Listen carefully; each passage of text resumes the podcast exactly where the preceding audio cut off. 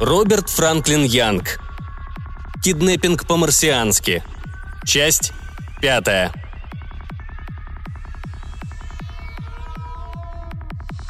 Ящероход, даже если он сломан, все же лучше, чем ничего. И Карпентер помчался к Сэму. Забравшись в кабину и захлопнув колпак, он смотрел, как приближается тиранозавр. Было ясно, что хищник заметил Карпентера и теперь направляется прямо к Сэму. Защитное поле кабины было выключено Марси с кипом, и Карпентер представлял собой довольно-таки легкую добычу. Однако он не спешил убраться в каюту, потому что дети оставили выдвинутыми рогопушки. Навести их теперь было невозможно, но стрелять они все еще могли. Если бы тиранозавр подошел на нужное расстояние, то его, может быть, удалось бы на некоторое время вывести из строя парализующими зарядами. Правда, пока что тиранозавр приближался под прямым углом к направлению, куда смотрели рогопушки, но все еще оставалась надежда на то, что прежде чем напасть, он окажется перед ними, и Карпентер решил выждать. Он низко пригнулся на сиденье, готовый нажать на спуск. Кондиционер не работал, и в кабине было жарко и душно. К тому же в воздухе стоял едкий запах горелой изоляции. Карпентер заставил себя не обращать на это внимания и сосредоточился – Тиранозавр был уже так близко, что можно было разглядеть его атрофированные передние ноги. Они свисали с узких плеч чудовища, словно высохшие лапки другого существа, раз в десять меньшего. Над ними, в добрых семи метрах от земли, на шее толщиной со ствол дерева, возвышалась гигантская голова. Уродливый торс, расширяясь к низу, переходил в задние ноги. Мощный хвост волочился позади, и треск ломающихся под его тяжестью кустов сопровождал громовые удары, которые раздавались всякий раз, когда на землю ступала огромная лапа с птичьим когтем на конце. Карпентер должен был бы оцепенеть от ужаса. Он никак не мог понять, почему ему не страшно. В нескольких метрах от трицератанка тиранозавр остановился, и его приоткрытая пасть разинулась еще шире – Полуметровые зубы, торчавшие из челюстей, могли сокрушить лобовой колпак Сэма как бумажный, и, по всей видимости, именно это чудовище и собиралось вот-вот сделать. Карпентер приготовился поспешно ретироваться в каюту, но в самый страшный момент тиранозавру как будто не понравилось выбранное им направление атаки, и он начал приближаться к ящероходу спереди, предоставляя Карпентеру долгожданную возможность. Его пальцы легли на первую из трех спусковых кнопок, но не нажали ее. «Почему же все-таки мне совсем не страшно?» Пронеслось у него в голове.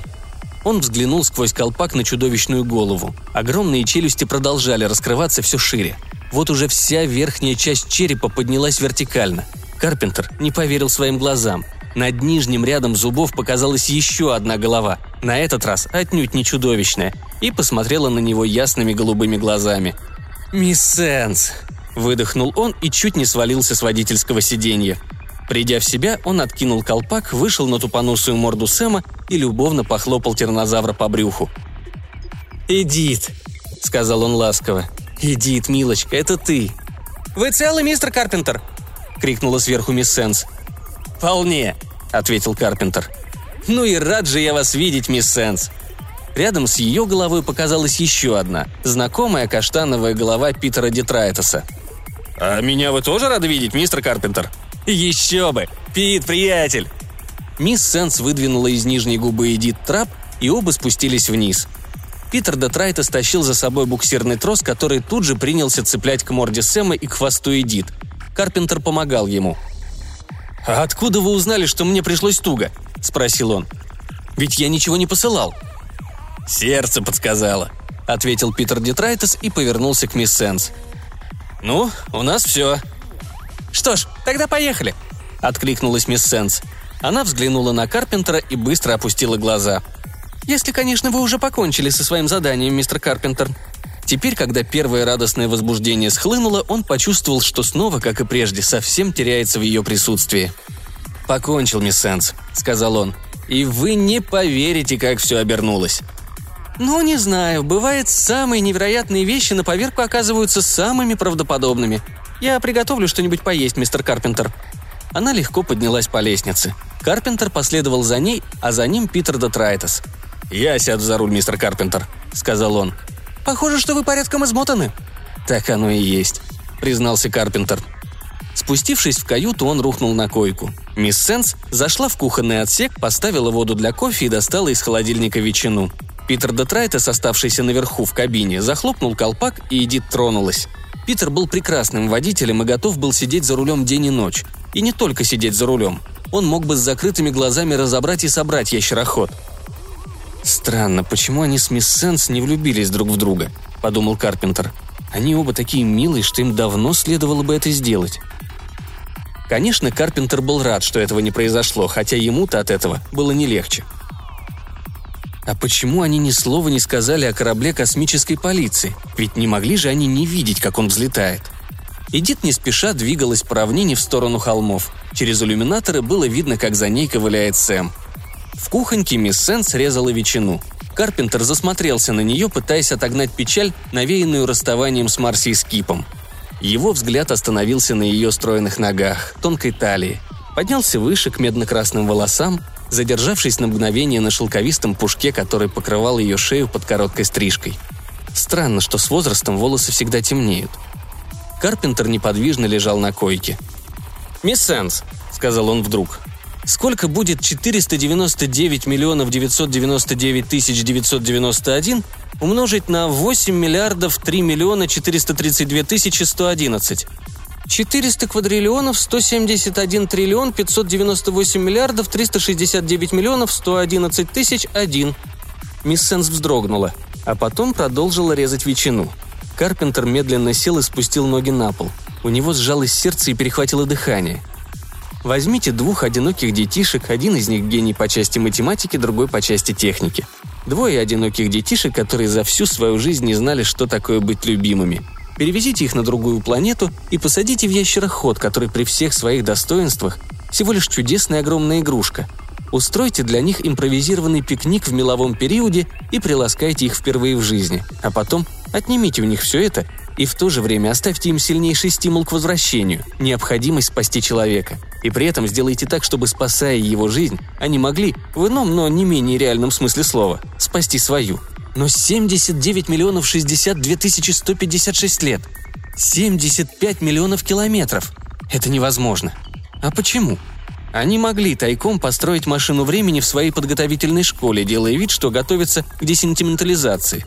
Потом, как раз перед тем, как начать принимать десентиментализирующий препарат, они могли войти в машину и совершить скачок в далекое будущее. Правда, такой скачок должен был бы потребовать огромного количества энергии – а картина, которую они увидели бы на Марсе, прибыв в будущее, не могла не потрясти их до глубины души. Но это были предприимчивые дети. Достаточно предприимчивые, чтобы использовать любой значительный источник энергии, оказавшийся под рукой. И чтобы выжить при нынешнем климате и в нынешней атмосфере Марса до тех пор, пока не отыщут одну из марсианских пещер с кислородом. А там о них должны были бы позаботиться марсиане, которые научили бы их всему, что нужно, чтобы они смогли сойти за уроженцев Земли в одном из куполов колоний. Что же касается колонистов, то те вряд ли бы стали задавать лишние вопросы, потому что были бы счастливы увеличить свою скудную численность еще на двух человек. Дальше детям оставалось бы только терпеливо ждать, пока они вырастут и смогут заработать на поездку на Землю. А там им оставалось бы только получить нужное образование и стать палеонтологами. Конечно, на все это понадобилось бы много лет – но они должны были предвидеть это и рассчитать свой прыжок во времени так, чтобы прибыть заранее и к 2156 году все успеть. И этого запаса времени только-только хватило. Мисс Сенс работает в САПа всего три месяца, а Питер Детрайтес устроился туда месяцем позже. По ее рекомендации, разумеется. Они просто шли кружным путем, вот и все. Сначала 75 миллионов километров до Марса в прошлом – Потом 79 миллионов 63 тысячи 100 лет до нынешнего Марса. Снова 75 миллионов километров до нынешней Земли. Наконец, 79 миллионов 62 тысячи 156 лет в прошлое Земли. Карпентер сидел на койке, пытаясь собраться с мыслями. «Знали ли они, что это они будут мисс Сенс и Питер Детрайтес?» – подумал он – Наверное, знали. Во всяком случае, именно на это они рассчитывали. Потому и взяли себе такие имена, когда присоединились к колонистам. Получается парадокс, но не очень страшный. Так что и беспокоиться об этом нечего. Во всяком случае, новые имена им вполне подошли. Но почему они вели себя так, как будто с ним не знакомы? Так ведь они и были незнакомы, разве нет? А если бы они рассказали ему всю правду, разве он бы им поверил? Конечно, нет. Впрочем, все это ничуть не объясняло, почему мисс Сенс так его не любит. А может быть, дело совсем не в этом? Может быть, она так держится с ним потому же, почему он с ней так держится? Может быть, и она так же боготворит его, как он ее, и так же теряется при нем, как он при ней? Может быть, она старается по возможности на него не смотреть, потому что боится выдать свои чувства, пока он не узнает, кто она такая. Все рассыпалось у него перед глазами. Каюту заполнял грозный гул моторов Эдит, и довольно долго ничто больше не нарушало тишины. «В чем дело, мистер Карпентер?» – неожиданно спросила мисс Сенс. «Заснули?» И тогда он встал. Она повернулась к нему. В глазах ее стояли слезы. Она смотрела на него с нежностью и обожанием. Точно так же, как смотрела прошлой ночью. 79 миллионов 62 тысячи 156 лет назад. «Я люблю тебя, крошка», — сказал Карпентер. И она бросилась ему на шею.